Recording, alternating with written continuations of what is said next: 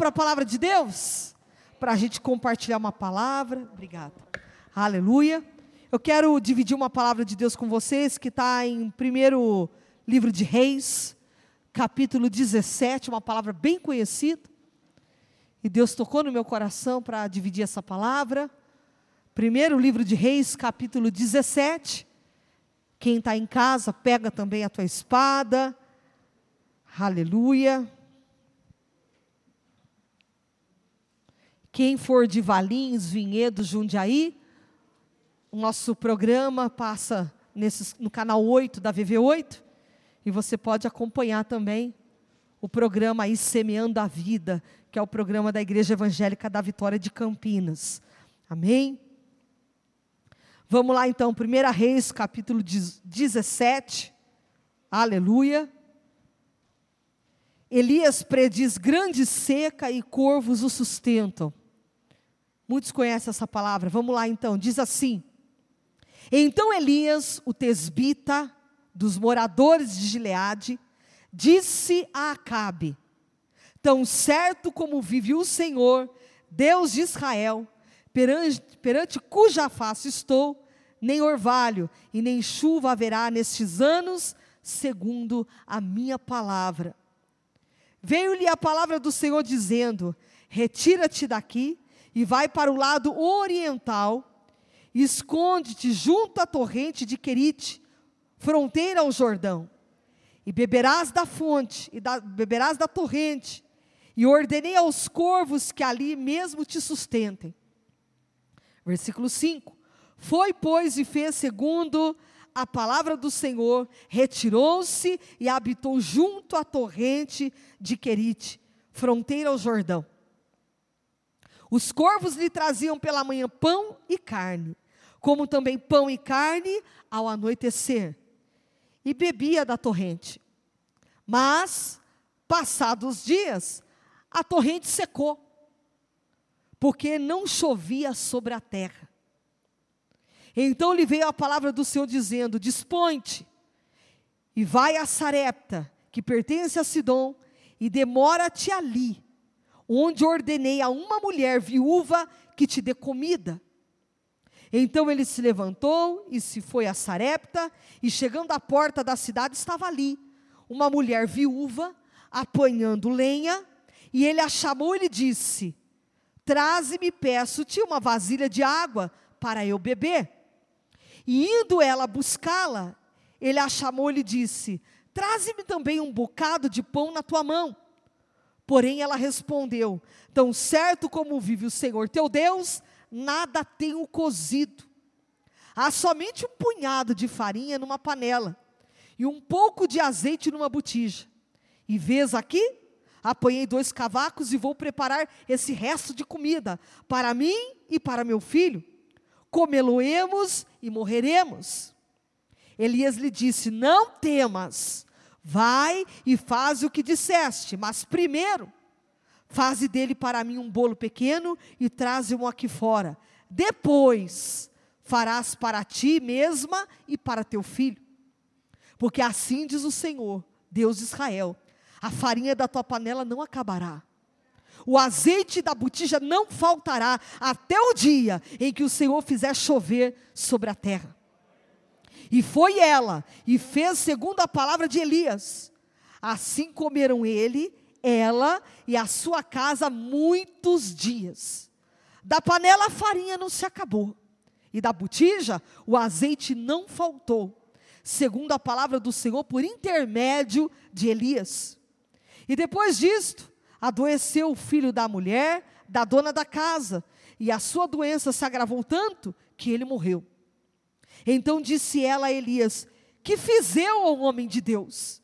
Vieste a mim para trazeres à memória a minha iniquidade e matares o meu filho? Ele, ele lhe disse: Dai-me o teu filho. E tomou-o dos braços dela e o levou para cima, ao quarto onde ele mesmo se hospedava, e o deitou em sua cama. Então clamou o Senhor e disse: Ó oh, Senhor meu Deus, também até esta viúva com quem me hospedo afligiste matando-lhe o filho? E estendendo-se três vezes sobre o menino, clamou ao Senhor e disse: Ó Senhor meu Deus, rogo-te que faças a alma desse menino tornar a entrar nele. E o Senhor atendeu a voz de Elias. E a alma do menino tornou a entrar nele e reviveu.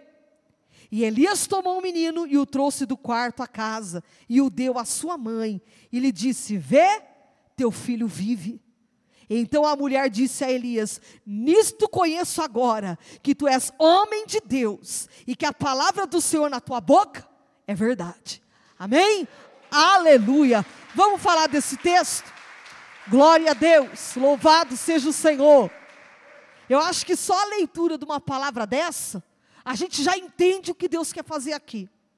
E eu já quero declarar para você, irmão, porque às vezes Deus leva a gente para um deserto, Deus leva a gente para uma situação, não é assim, irmão? Deus leva a gente numa situação, às vezes, que a gente não entende nada.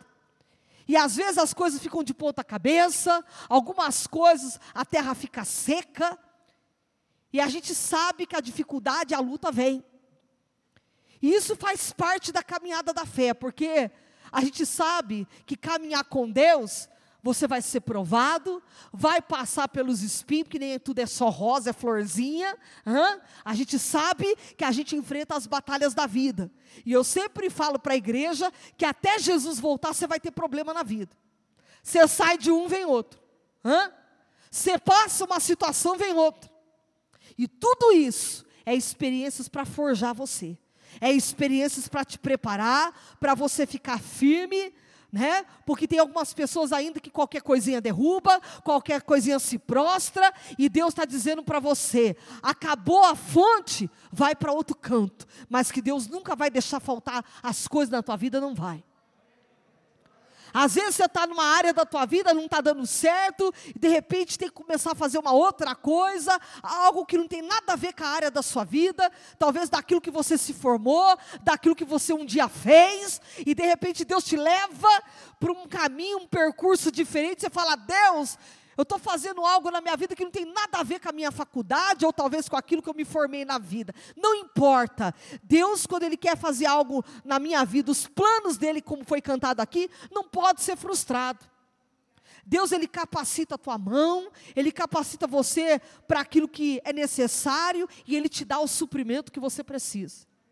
Quando a gente olha para uma palavra dessa, aqui no 17, fala assim: Então Elias, o tesbita, dos moradores de Gileade, disse a Acabe: Tão certo como vive o Senhor Deus de Israel, perante cuja face estou, nem orvalho, olha lá, nem chuva haverá nesses anos, segundo a minha palavra. Elias dá uma palavra de ordem, olha como a boca da gente tem poder. A boca do ser humano tem muito poder. É que a gente não sabe usar a palavra de Deus às vezes, a ferramenta que Deus nos dá. Mas quando você declara algo com a tua boca, não é assim, irmã Edna? Tem poder. E ele fala assim: olha, segundo a minha palavra, durante os três anos e meio não vai chover, não vai cair sequer nem orvalho nessa terra. Eu estou declarando que nessa terra não vai chover. Vocês vão ter que aprender a se render ao Deus vivo. Acabe a sua casa toda precisava conhecer quem era Deus. E agora o profeta, ele usa a boca dele e diz: Não vai chover nessa terra, eu estou determinando. Eu estou declarando que durante esses anos aqui não vai cair nem orvalho. E segundo a palavra desse homem de Deus, não choveu sobre a terra de Israel. Não choveu sequer, não caiu uma gota de água. Só que a gente tem que entender uma coisa: toda palavra que sai da nossa boca corta aqui e corta lá. Não é assim? Que a gente fala, eu vou profetizar, vou falar isso, vou ter, determinar isso, mas você passa também aquilo que você profetiza. Porque se você falou que não vai chover naquela terra, não vai chover, mas você vai passar a seca junto. Mas Elias sabia o que ele estava fazendo. Ele declarou aquilo porque ele sabia que aquela terra precisava conhecer o Deus de Israel. E algumas situações Deus permite na família, na nossa vida, para a gente conhecer quem é o Deus verdadeiro, o Deus poderoso, que marcha conosco. Agora olha que tremendo. Ele está ali, diz que não vai chover, não chove, e começa a vir uma seca muito grande. E diz aqui a palavra do Senhor: nesses anos não haverá chuva, segundo a minha palavra. E veio-lhe a palavra do Senhor dizendo: Retira-te daqui, vai para o lado oriental e esconde-te junto à torrente de Querite, fronteira ao Jordão, e beberás da torrente, e ordenei aos corvos que ali mesmo te sustentem. Elias vai viver uma experiência agora. Está vivendo uma seca, a terra não está dando chuva, não tem produto da terra. Se não tem chuva, não produz nada. Não é assim? Se a chuva não cai, os campos não são regados, não chega comida na tua mesa. Já pensou nisso? Como a gente, é o dever nosso, orar pelos agricultores, orar por aqueles que plantam, que semeiam, porque se a terra não produzir, a terra não for uma terra boa, fértil, não chega comida na nossa mesa. A gente não se dá conta, mas é obrigação da gente orar e abençoar os campos, abençoar aqueles que têm trabalhado no campo. É dever nosso.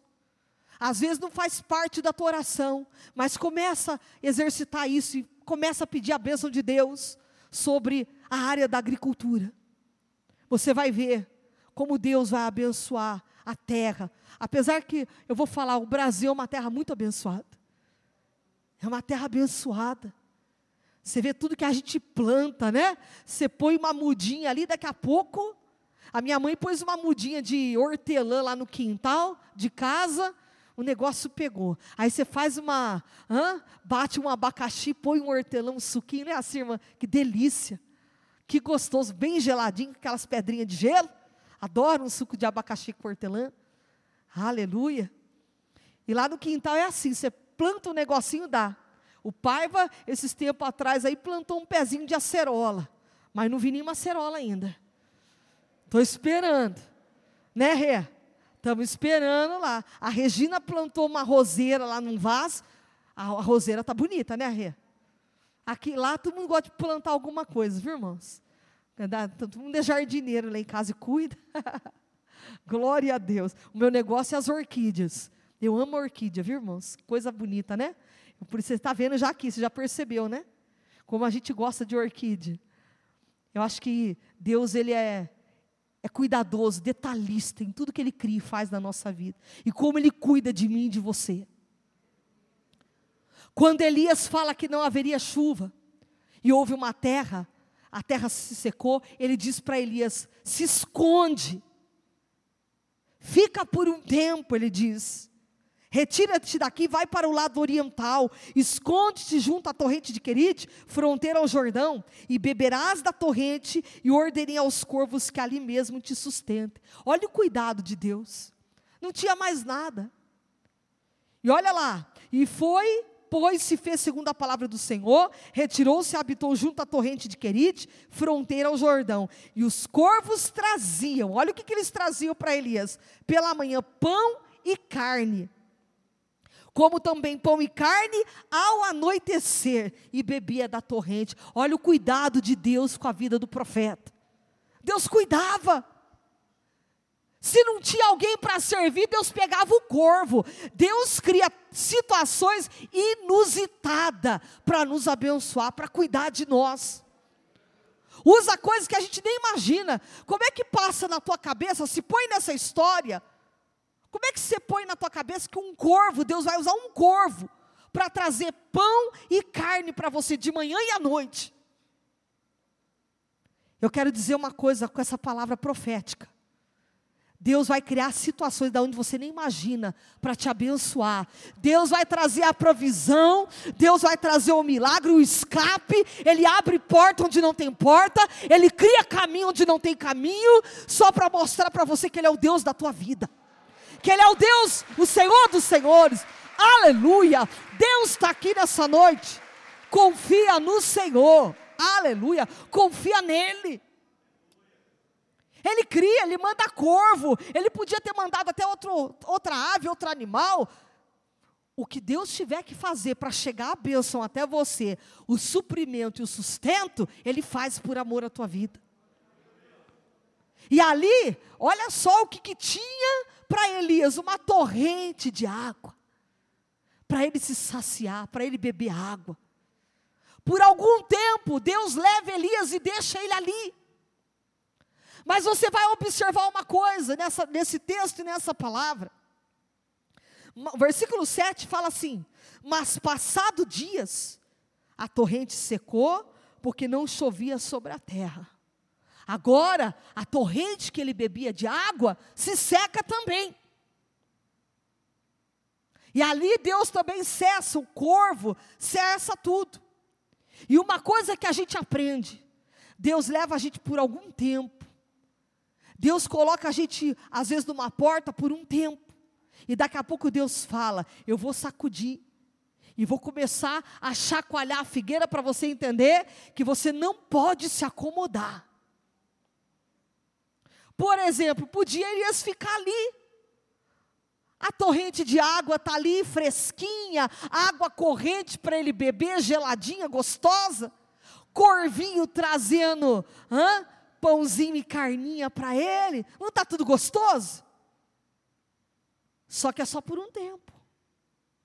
Você está achando o quê? Que vai ficar só na rede balançando? Tomando água de coco? Você está achando que você vai ficar nessa rede até quando?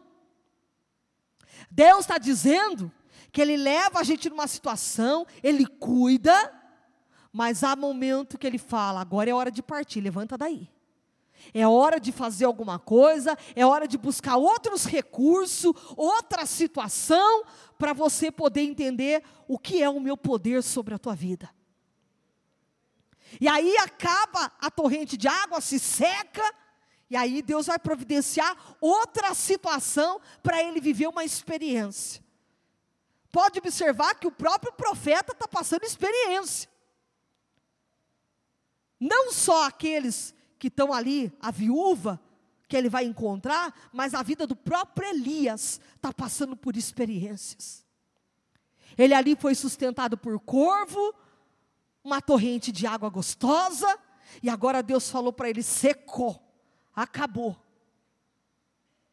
E tem horas que Deus fala isso para nós, né? A mamata acabou. Está na hora de levantar a cabeça e começar a procurar outro recurso, outra talvez atividade, alguma coisa diferente. Você já passou aquela experiência, viu o detalhe da mão de Deus, mas uma coisa que me chama atenção nesse texto, que você vai vendo, você vai vendo várias coisas acontecendo nesse texto. Que Deus sempre prepara uma provisão para o profeta, nunca vai deixar ele na mão envergonhado. Olha o que Deus está falando aqui para você. Talvez você está vivendo um momento que a torrente secou, não tem mais aguinha para você beber. Você está se virando com o que tem. Está ali suando para algumas coisas dar certo. E Deus está dizendo para você: se acabar a torrente de água aqui, Deus tem sarepta para você, Deus tem sarepta para a tua vida, Deus tem vitória. Agora, olha que tremendo, aleluia. Pode glorificar a Deus, pode louvar, aleluia. Agora, olha o que, que diz a palavra: a torrente se secou. Agora, o versículo 8, para você entender. Então lhe veio a palavra do Senhor dizendo: Dispõe-te Primeira coisa, você tem que estar disposto, se dispor. Se você não se dispor, você não, não vai entender os planos de Deus. Até para a gente viver o plano que Deus tem para a nossa vida, a gente tem que estar disposto, tem que se dispor. Então Deus pega Elias, acabou a torrente de água, ele diz: vai até Sarepta, olha lá.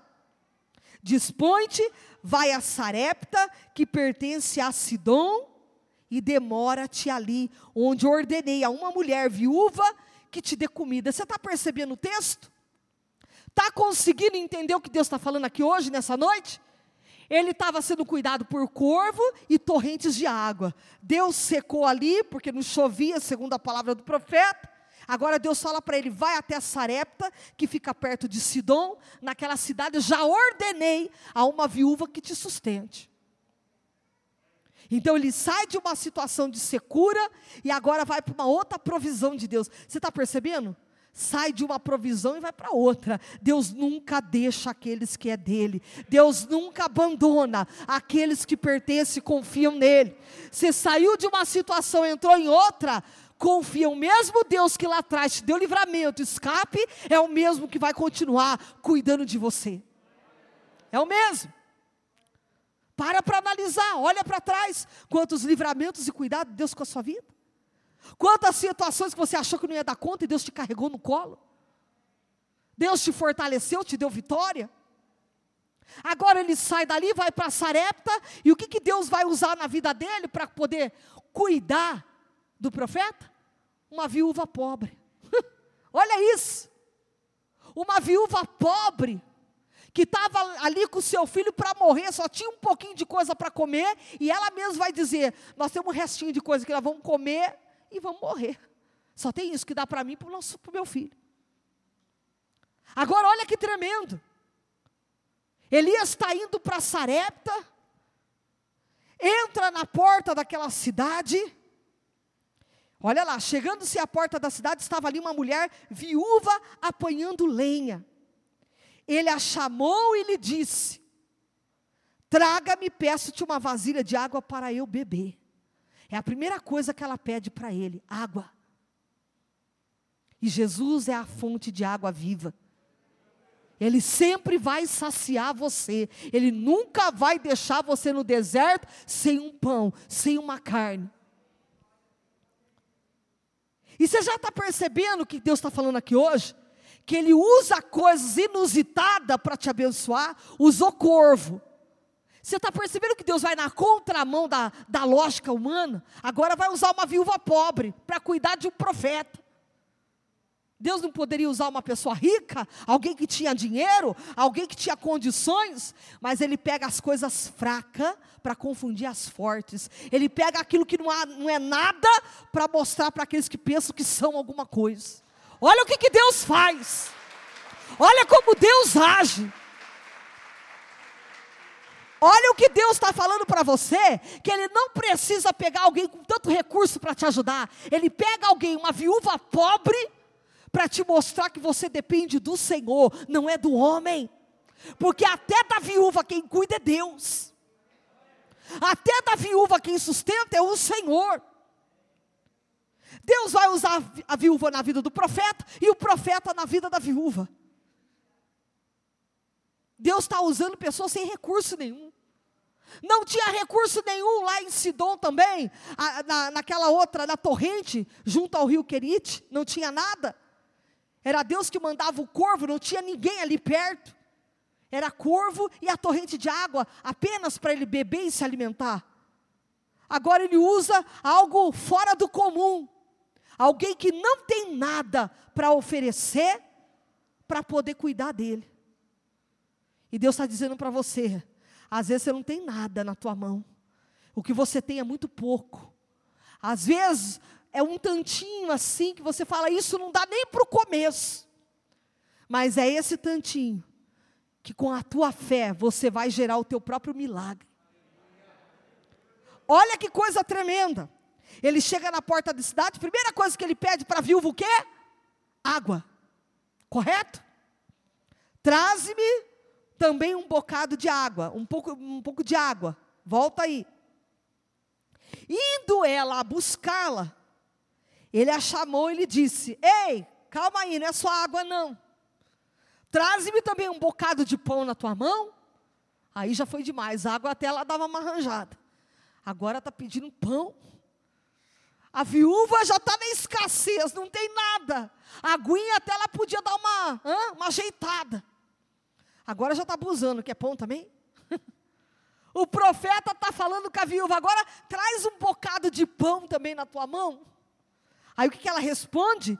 Porém ela respondeu: Tão certo como vive o Senhor teu Deus, nada tenho cozido, não tenho nada cozido, não tem nada pronto, nada preparado.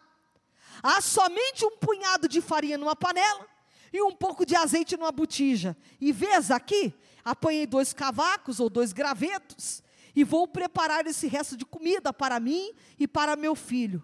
Comê-lo-emos e morreremos. Eu vou preparar a última coisinha que eu tenho. Isso aqui já dá para a gente comer, o restinho aqui, a gente vai comer e, e morrer, não tem mais o que fazer. E tem gente aqui, às vezes, nessa situação. que está com o último pouquinho de farinha na panela. É um fiozinho de azeite que você olha e fala: Deus, isso aqui é minha, minha última tentativa. Isso daqui é o meu último recurso. O que eu tinha já investi, agora não tem mais de onde tirar. A gente olha com os olhos humanos da nossa carne e a gente não consegue entender o sobrenatural de Deus. Mas esse pouquinho de farinha na panela, esse fiozinho de azeite é o suficiente para Deus bradar na tua vida. É o suficiente para Deus fazer o que Ele tem. Só que a hora que ela fala assim, a sua serva não tem nada cozido, a não ser farinha, um pouquinho de azeite. Elias lhe disse, primeira coisa que ele vai dizer para ela, o quê? Não temas. Você sabe que o medo é o contrário da fé. O medo é o contrário da fé, porque a fé é aquilo que você não está vendo e você se lança, você tem ousadia, você vai fazer algo que você faz pela fé. Tudo pela fé. Agora, se você olhar com os olhos da carne e os recursos que está perto de você, você fala, não dá. E a primeira coisa que ele vai então declarar para ela enquanto ela vai preparar a comida: não temas, vai e faz o que disseste. Você não falou que vai preparar comida para você e para o teu filho, para comer e depois morrer? Vai lá, faz o que você disse, prepara a comida. Mas primeiro faze dele para mim um bolo pequeno e traz um aqui fora. E depois fará para ti mesmo e para teu filho. Aí já é demais. A mulher já está dizendo que o que ela tem só dá para ela e para o filho. E o profeta está dizendo assim: você vai fazer primeiro para mim. Depois você faz para você e para o teu filho. Você vai ter que lançar a tua fé e entender que o primeiro pedaço de bolo é para mim, depois para você e para o teu filho. E Deus está dizendo para você: faz o primeiro pedaço de bolo para Deus. Enquanto você começa a entender que primeiro é o reino, primeir, prioridade na tua vida tem que ser Deus, do resto Deus cuida para você. A farinha da tua panela nunca vai acabar, o azeite nunca vai faltar. Deus está dizendo: faz tudo primeiro para Ele. O primeiro pedaço de bolo é para Ele.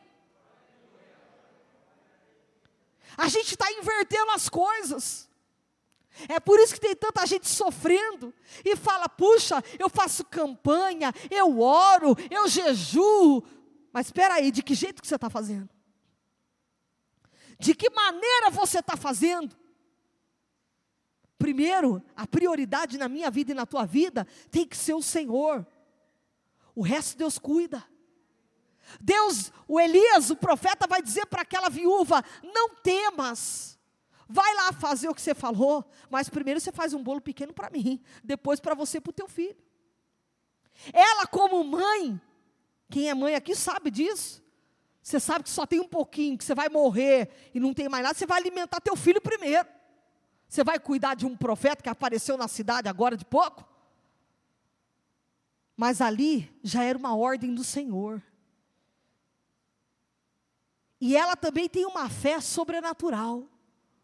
Ela tem uma fé também, porque ela podia falar: não, vou fazer primeiro para o meu filho, para mim. Ela podia contender com o profeta, mas ela vai lá e obedece à ordem do profeta. Porque olha o que, que ele diz para ela: porque assim diz o Senhor Deus de Israel: a farinha da tua panela não se acabará. Ele estava profetizando. O azeite da tua botija não faltará até o dia em que o Senhor fizer chover sobre a terra. Presta atenção nisso. Não vai faltar farinha e não vai faltar azeite até o dia que o Senhor fizer chover. Depois ela caminha com as pernas dela. Você está entendendo o que Deus está mostrando aqui nesse texto? Enquanto você não tem recurso, Deus está cuidando. Deus está dizendo que Ele supra, Ele cuida. A hora que você começa a caminhar com as tuas pernas, você tem que aprender também a se virar. Milagre ele faz. Quando você não tem recurso nenhum e não tem de onde tirar, Deus mostra que Ele é o Deus poderoso de milagre. Mas a hora que Ele vem trazer o recurso, a chuva para regar a terra e começa a dar fruto, começa a brotar, aí Ele diz: agora você pode caminhar. Porque milagre é com Deus, mas a nossa parte a gente mesmo tem que fazer. Quando Jesus falou para Lázaro sair para fora, ele disse primeiro antes para o povo ali: tira a pedra. O milagre é comigo, mas tirar a pedra é vocês. Então Deus está falando aqui nessa noite para você: até o dia que o Senhor fizer chover essa terra, não vai faltar farinha, não vai faltar azeite. Você percebeu? Ele está mostrando uma coisa para nós: que enquanto você não tem recurso, Ele vai cuidando, vai te mostrando milagre até vir a provisão, até vir tudo na tua vida, Ele está dizendo que Ele não te deixa. Ele está dizendo que Ele não te abandona, até chegar o que você está esperando e precisa, o que está na tua mão multiplica, o que está na tua mão, aleluia, Deus faz, ó, coisa grandiosa. Ele está dizendo: até chegar a tua promessa, até chegar a tua bênção, o teu milagre, eu vou te suprindo. A hora que a chuva cair, aí tudo bem. Mas eu não vou deixar de suprir, não vou deixar de cuidar. Olha isso que Deus está fazendo. Foi ela e fez segundo a palavra de Elias, e assim comeram ele, ela e a sua casa muitos dias. Da panela a farinha não se acabou, e da botija o azeite não faltou, segundo a palavra do Senhor, por intermédio de Elias. E depois disto, agora outra prova. Olha isso. Saiu da torrente que secou, do corvo que parou de sustentar. Deus manda agora numa, numa cidade chamada Sarep, uma viúva cuidar. E Deus está dizendo: até virar chuva sobre a terra, eu cuido de você. Até a tua terra brotar, até eu fazer florescer o teu caminho, eu vou cuidando de cada detalhe. Só que agora tem uma outra prova no meio de tudo isso. Você imagina a prova dessa mulher, do, do Elias? Gente, parece que foi um período de prova, assim, uma atrás da outra, né? Mas você vê o cuidado de Deus no deserto, que Deus não abandona aqueles que é dele? Você pode estar passando uma situação atrás da outra, mas você está vendo como Deus cuida de você no detalhe? Não falta comida na tua mesa, você tem roupa no guarda-roupa, você tem sapato para vestir. Deus está cuidando. Se não tem, Deus manda alguém para te sustentar, para te enviar, até vir chuva sobre a tua terra. Depois disto, depois desse acontecimento aí da farinha se multiplicar, o azeite não faltar, adoeceu o filho da mulher. Olha lá. A dona da casa e a sua. Olha, depois disso adoeceu o filho da mulher, da dona da casa, e a sua doença se agravou tanto que ele morreu. Então disse ela a Elias: Que fiz eu, ó homem de Deus? Vieste a mim para trazeres à memória a minha iniquidade e matares o meu filho? Você está querendo me lembrar de algum pecado, de alguma coisa que eu fiz, para eu agora ter que viver isso, perder meu filho? Às vezes, a gente quer trazer na nossa memória algumas coisas para justificar outras coisas que não tem nada a ver. Ela disse: Você está vindo aqui para trazer na memória alguma iniquidade, alguma coisa que eu cometi de errado? Não era nada disso. A hora que a gente está na prova e na luta, a gente começa a pôr caraminhola na cabeça e achar um monte de coisa. Será que eu estou passando por isso por causa disso? Porque um dia eu fiz isso, porque um dia aconteceu isso na minha vida, eu dei um passo errado. É isso que ela está querendo dizer para o profeta. E ele lhe disse para ela: Dai-me o teu filho. E tomou dos braços dela e o levou para cima, ao quarto onde ele mesmo se hospedava, e o deitou em sua cama. Então clamou ao Senhor, olha aí, e disse: Ó oh, Senhor meu Deus, também até essa viúva com que me hospedo, afligiste matando-lhe o filho? A gente não entende. Mas, como diz a palavra, todas as coisas cooperam para o bem daqueles que amam a Deus. Até na tragédia, até uma situação, não é? De desgraça, a gente vê o cuidado de Deus, a mão de Deus. A gente fala: o que, que é isso, Senhor? Deus fala: eu estou nesse, eu nesse projeto, eu estou em tudo isso. E a gente não entende nada.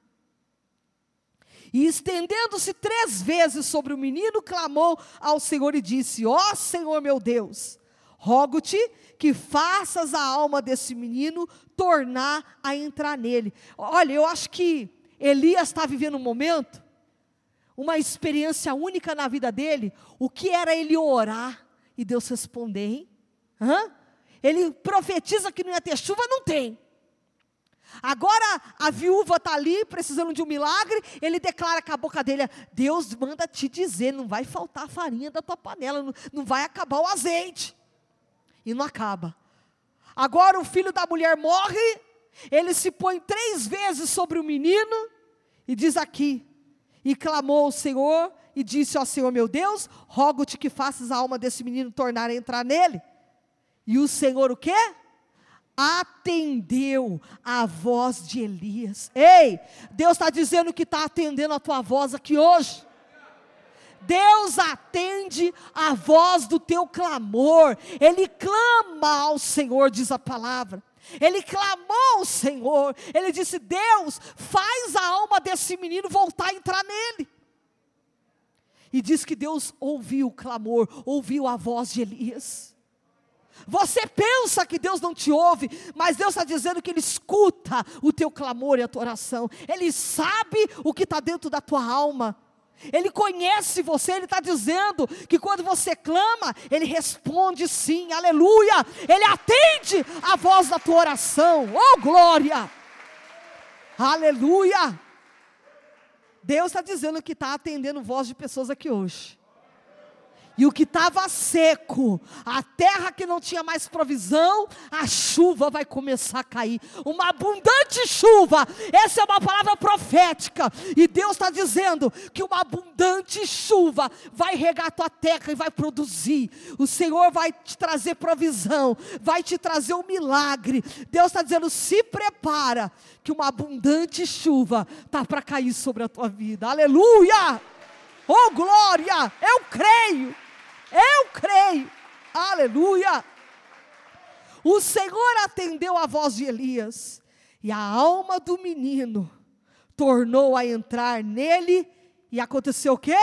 Ele reviveu. Quando Deus toca, você volta a reviver. Quando Deus entra com providência, aquilo que estava morto, aquilo que estava esquecido, parado, Deus fala: você vai voltar a ter alegria sim, você vai reviver sim, aleluia. Porque quando Deus toca, o lugar que está sem vida começa a voltar a viver, aleluia a tua vida vai ter sentido, a tua vida vai ter forma. Antes estava ali tudo vazia, como diz a palavra em Gênesis, a terra era sem forma e vazia. O Senhor diz que aquilo que está sem forma e vazio na tua vida vai começar a ter sentido, aleluia.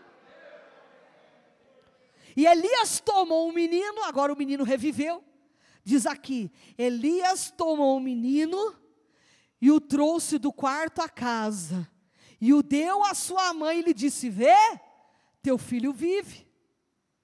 Então a mulher disse a Elias: Nisto eu conheço agora que tu és homem de Deus.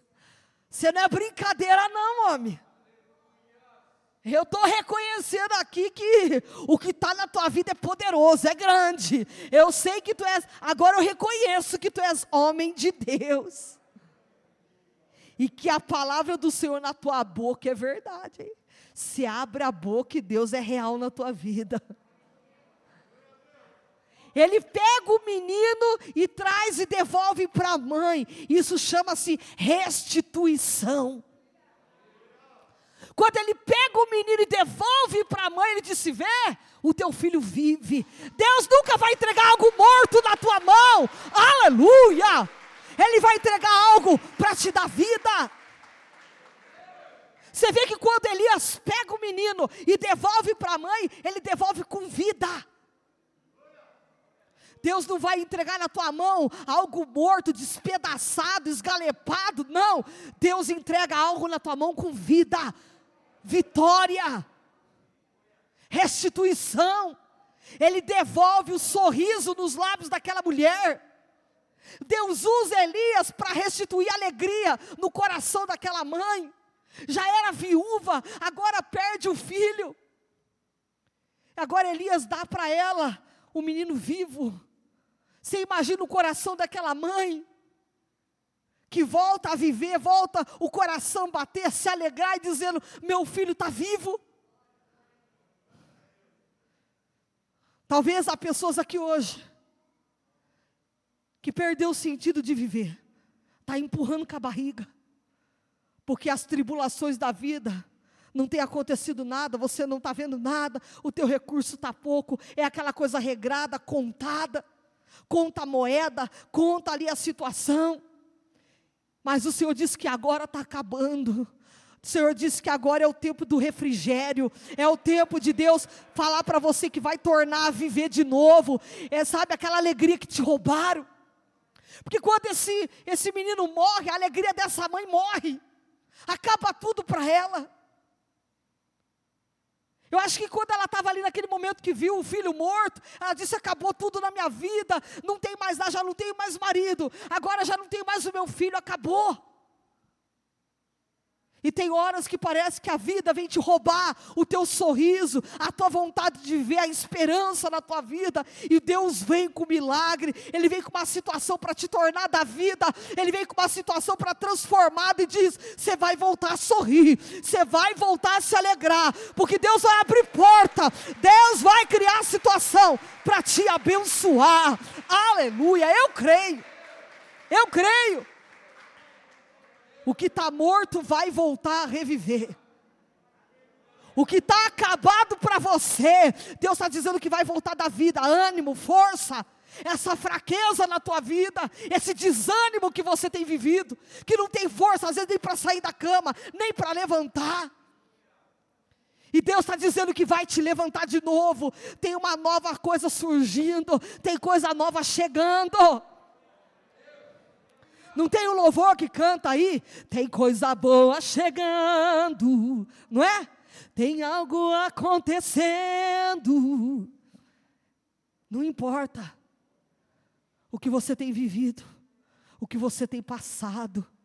Você está sobrevivendo, mas agora você não vai sobreviver, você vai ver a grandeza de Deus, aleluia. Você vai viver no meio desse caos que você tem passado.